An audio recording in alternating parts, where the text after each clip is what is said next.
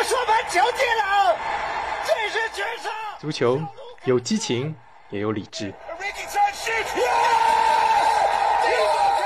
是运动，也是商业。橘猫财经足球，用数字带你解读足球的商业。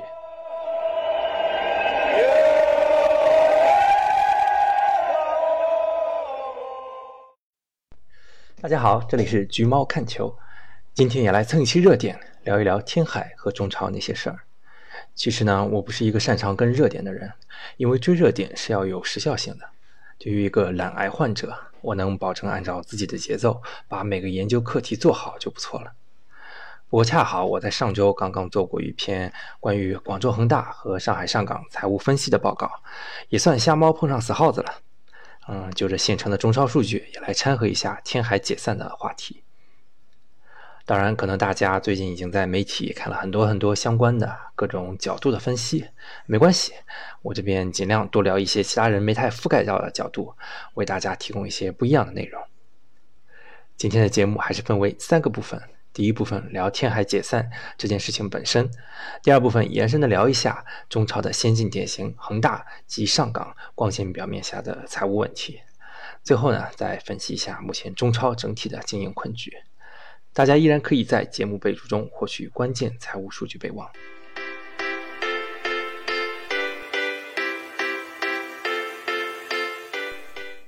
其实明眼人对天海的解散应该不会感到意外。自从权健集团失势以来，天海基本上就处于一个举步维艰的境地。我的一位朋友，知乎答主王大定老师讲了一句话，我觉得挺有道理的。他说，在你往上爬的时候，一定要保证你的梯子是干净的。天海早年是作为呼和浩特市滨海职业啊足球俱乐部成立的。二零零七年，球队迁回天津，更名天津松江足球俱乐部。二零一五年被权健集团收购，天津权健足球俱乐部宣告成立。随着权健的老板舒玉辉实现领雨，啊，二零一九年俱乐部更名为天津天海，整个赛季啊都是由天津体育局托管的。权健搞足球的目的是什么？大家应该差不多也都知道，无非就是为了扩大企业知名度，给传销事事业做背书，与地方政府搞好关系。嗯，对于中超俱乐部投资方来说，这些都是常规操作。但问题是，权健的发家之路不是很干净。某种意义上，他投资给足球的钱都是黑钱。所以也就是说，树与灰往上爬的时候，梯子是不干净的。所以滑下来的时候，虽然突然，也在情理之中。其实，如果是一个成熟的市场，一个投资方倒了，不见得是世界末日。二零一九年以来，天海不是没有机会去接触其他潜在买家。尽管如今可能很多天海球迷会埋怨足协在万通收购过程中的阻挠，或者去责怪万通压根没有诚意，但在我看来，这些交易在宣布进行撮合的时候，啊，成功的几率就不太高。让我们透过这些众说纷纭的表面去看事情本质的话，天海在失去了原来财大气粗的金主后，在如今的市场环境下，很难再找到一个愿意并且有能力承担中超运营成本的投资方。即使万通这次收购成型了，一个负债七亿、每年运营成本几个亿的中超俱乐部，以万通这家企业的体量来看，还是非常吃力的。说着说着啊，就说到中超费钱的话题了。中超有多费钱呢？二零一八年亚足联官员曾经介绍过，二零一七年中超亏损总额已经超过了七亿美元，啊，约合人民币四十八亿，平均每家俱乐部的亏损达到了四千万美元。也接近三亿人民币，当然这些数据有些久远了。中超在财务透明这一块还的确还亟待改善。为了了解目前中超俱乐部的财务状况，我们不妨用可以取得数据的个例来以小见大，啊，从而对中超目前的运营状况建立一个基本的了解。这个了解中超财务状况的窗口就是广州恒大和上海上港。二零一五年十一月。广州恒大在新三板正式挂牌，啊，成为亚洲足球第一股。虽然不算正式上市，恒大还是需要按照上市公司要求来披露每年的财务数据。二零一六年三月，恒大以每股五十五元的价格实现交易，以此计算市值突破了两百亿美元，呃，两百亿人民币，超越曼联成为世界上最值钱的上市俱乐部。许老板一时风光无限。如今呢，泡沫很美丽，现实很残酷。二零一七年五月，恒大因为连年亏损，被戴上了象征退市风险的 ST 的帽子，变成 ST 恒宝啊，就是恒大淘宝的简称。从此，这顶帽子就再也没有摘下来过。至二零一九年，恒大达成五年累计亏损六十五亿的伟大成就。尤其是最新一期二零一九年财报，虽然营业收入曾二从二零一八年的六亿元增长到七点八亿。净亏损却扩大到了十九亿，高出了收入接近两倍。虽然呃，既然亏损了啊，那就要啊依靠股东输血。上市以来，各方股东通过注资、借款等方式向恒大注入了共计七十一元、七十一亿元现金。最大的输血方自然是恒大集团啊。截至二零一九年末，恒大俱乐部。账面对恒大集团内关联公司的啊无息借款余额合计六十三亿元，这些其实都是变相的注资了。所以说，想当八冠王，首先你得亏得起。到底从哪亏出来这么多钱呢？我来掰扯一下。虽然中超的竞技水平和商业价值还不能与五大联赛相提并论，但支出水平啊已经不落下风了。人工成本方面，恒大2019年职工薪酬支出高达17亿元，折合约2.2亿欧元。这个金额放到欧洲也可以继承豪门水平。虽然远低于第一名啊4.6亿欧元的巴塞罗那，但却高于热刺、米兰双雄、多特蒙德等知名豪门，能排到世界第十二位。要知道，人家热刺上赛季可是欧冠亚军。从无形资产里面的球员服务合同中可以看到，啊，恒大为打造重夺冠军的阵容，一共花费了二十六点五亿元，折合约三点四亿欧元。这个金额放在欧洲没有呃薪资水平那么夸张，但在豪门中也超过了多特蒙德将近一个亿。更邪门的是，啊，根据德国转会呃转会市场网，恒大全队身价合计只有四千九百万欧元。市值仅仅是当初成本的百分之十四，啊，真可谓是花大钱办小事儿了。支出赶英超没，收入却没有。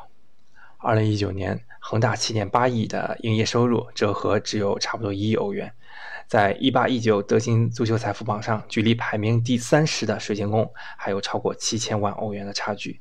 放到英超，只能排到倒数第一，收入和支出严重不配比，不巨亏哈，那就有猫腻了。说到猫腻，有人可能要打喷嚏了啊！作为主板上市公司上港集团的重要子公司，上海上港的主要财务指标是需要披露在母公司的年报中的，和连年巨亏的恒大完全不一样啊！上港自2015年以来累计盈利550万元，实现了盈亏平衡。2019年，上港在母公司的年报中显示盈利2100万元，营业收入更是达到了惊人的20亿元。在这列一下恒大，恒大只有七点八亿，看来是上港生财有道啊，恒大经营无方。说到这儿，可能有人要呵呵了。的确，事情没有这么简单。二十亿收入是什么概念？换算成欧元，差不多是两点五亿，在一八一九赛季德勤足球财富榜上都可以排到第十六位吧。二零一八年，上港的收入还达到过二十三亿，但这么辉煌的业绩，在德勤足球财富榜上压根儿就没有露过脸。虽然咱们中超赛季划分和欧洲不一样，但也不至于被这么区别对待啊！人家也没必要在这方面歧视咱们。不过很遗憾，啊，上港的财务数据披露仅限于此了。想深挖下去，咱们还得拉恒大出来做对照。恒大二零一九年这七点八亿收入里面啊，有五点七亿是广告收入，广告收入里面百分之八十三来自集团内部，剩下的里面还有不少是和啊恒大沾亲带故的，名字一眼望去就是一堆呃建筑供应商的那种感觉啊，像什么马可波罗瓷砖什么的啊，这个嘛你懂的。其实你去恒大集团官网官网上来查，其实这些都是恒大集团的优秀供应商。成熟的职业联赛最为倚重的转播收入呢？恒大的比赛出场费和奖金收入只有八千七百万元，占总收入的比例只有百分之十一，这完全不科学。然后门票收入和商品收入合计九千四百万元，就这点金额里面，还来自集团的采购还有百分之三十九。就整体而言，恒大收入有百分之六十五是来自关联方的，恒大还是收入低的那个。咱们再回到上港身上，上港年收入二十亿，扣掉转播收入啊，这个是不可能超过恒大的，因为中超是打包的转播合同，每家的分配那都是有定数的。以恒大作为标杆，那就是八百八千七百万，咱们就算它一个亿吧。然后再扣掉门票和商品收入，恒大是九千四百万，咱们也不管其中多少是关联方的了，全部给算上，那也是一个亿。扣掉上面这两个亿，还剩下十八亿。啊，有人可能会说，上港的胸前广告是非关联方上汽集团赞助的，对，上汽集集团可能的确出了不少钱，那咱们也得算一算胸口这块广告值多少钱。恒大当年还在和东风日产合作的时候，披露出来金额最高的一年赞助费也不过是七千七百万元，咱们算它一个亿够意思了吧？心黑一点的话，全世界最值钱的胸口广告之一，雪佛兰赞助曼联的那个合同，一年也就是七千万英镑，换算成英人民币是六个亿，啊，咱就说上港的胸就值这六个亿了，那上港收入还有十二个亿的窟窿呢。其实不用再帮上港算账了，答案大家也都心知肚明，啊，都是关联方给做出来的，也很好理解了。作为国企上市公司，投资足球亏了肯定不好看。明明是履行国企的社会义务，对地方政府来说啊啊，出钱扶持地方足球发展体育事业就是一种贡献。但从股民角度来看，这纯粹是糟蹋上市公司资产，侵害中小股东利益。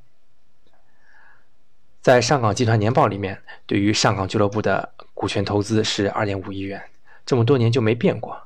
你也不能说这是假账，把注资做成收入啊，那是要负担税务成本的啊，这也算是舍不得孩子套不着狼了。反正合并到母公司报表层面，无论是注资啊还是收入，都会被内部抵消掉，对上港集团的整体财务数据也没太大影响。另外呢，在财报里面还能看到一些有趣的数据，一个是恒大的确为宝塔组合啊，就是保利尼奥和塔利斯卡支付了四亿的调解费，被放到营业外收入的青训发展基金里了，起的名字还挺好听。当然有自媒体看到这个数字啊，误以为是青训支出而大吹特吹，这纯是个美丽的误会。恒大集团在青训方面投入肯定不少，但还真不是这个数字。另一边呢？上港集团账上挂了1.5亿应付足协的调节费，这个应该是夏天引进阿瑙托维奇时产生的。此外，恒大这边还能看到为高拉特的经纪公司支付了9600万元，据说是规划和肖像权方面的费用。埃尔克森转会花了4000万元，小摩托费尔南多花了2800万。瞧瞧，其实看财报还是可以看出很多关于球队的内幕信息的。总而言之呢，现阶段的中超啊，就是支出世界级，收入第三世界级。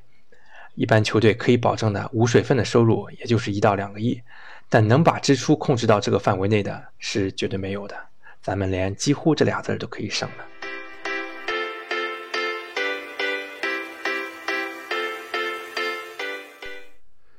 其实说句实在话。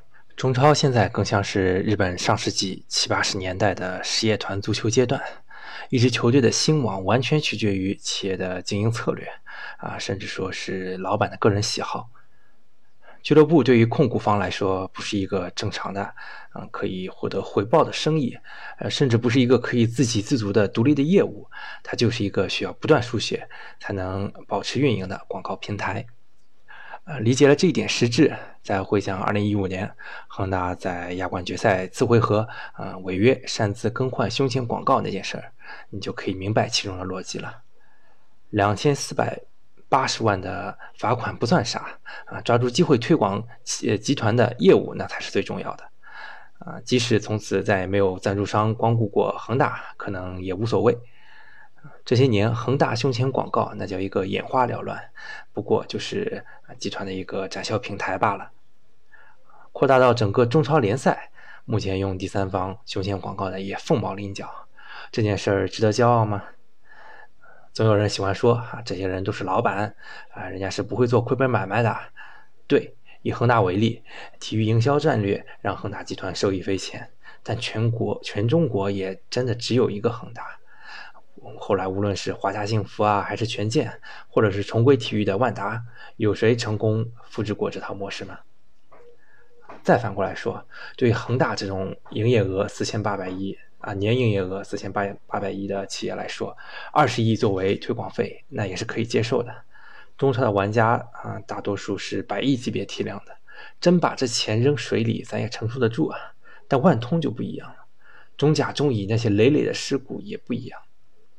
一百天内，二十二家职业俱乐部退出，真的到了该做改变的时候了。当然，我也不是在责怪目前做大笔资金投入投资的金主们。啊，没有这些真金白银的投入，中国足坛可能还是一潭死水。而且金主们在青训和基础设施上的慷慨投入，必然会造福中国足球。是一直以来监管的缺失啊，才导致了目前这种畸形的局面。隔壁日本大踏步远去了，咱们的职业联盟还在难产，最起码的管办分离还没做到，任重而道远。之前有人膨胀到啊，拿中超来对比英超，实际上英超虽然光鲜亮丽，但真的不适合中国学习。一八一九赛季，英超二十家俱乐部合计亏损三亿英镑，大约合二十一亿人民币。但这是建立在英格兰超过十个级别联赛的基础上的，而且盈利的俱乐部也不在少数，尤其像利物浦、热刺这样成功的俱乐部，反而是盈利最高的两家。目前的英超已然成为了全球资本角力的赛场，因为基础厚实，也不用担心哪一天英格兰出现大批俱乐部倒闭的情况。但有这么好资源的，也只有英超了。对于中国来说，真不如踏实啊，脚踏实地一点，多看看德甲和西甲。一八一九赛季，德甲德乙三十六家俱乐部里面有二十八家实现了盈利。中超十八家俱乐部合计盈利一点三亿欧元，约合十亿人民币。而西甲在特瓦斯上台后，实行了严格的财政管控，反倒实现了联赛的振兴。一七一八赛季，西甲二十家俱乐部合计盈利一点七亿欧元，约合十三亿人民币。财政管控的目的是以俱乐部的持续经营为目标，看球星固然爽。但比起个别城市的奢华，让整个产业不再亏损，让更多投资人涉足职业足球，让更多球迷有机会参与职业足球、享受职业足球，啊，那才是长远的发展目标。再不济，咱们还可以看看身边的日本嘛，人家也就比咱们职业化早了一年，啊，有时间我也会整理一期啊关于日本足球史的节目，在这儿也简单提几句。我们如今到二零二零年了，还在为俱乐部名称中性化而吵架，为职业联盟而发愁，啊，担心没了冠名权，赞助商就退却就不干了，啊，不舍得给俱乐部断奶，也不敢扎破薪资泡沫。而日本早在一九九一年就成立了职业联盟，定下了名称中性化的基本原则，球队就是根植于地区的，名称不能和企业挂钩。当年面对众人反对的时候，川原三郎怎么说的呢？他说：“那些说为时尚早的人，即使再过一百年，还是会说为时尚早。三十年后再看，谁对谁错呢？”如果喜欢橘猫，请订阅橘猫财经足球，还可以通过公众号“橘猫看球 ”ID“ 橘猫 football” 了解更多商业足球深度分析。我们下期再见。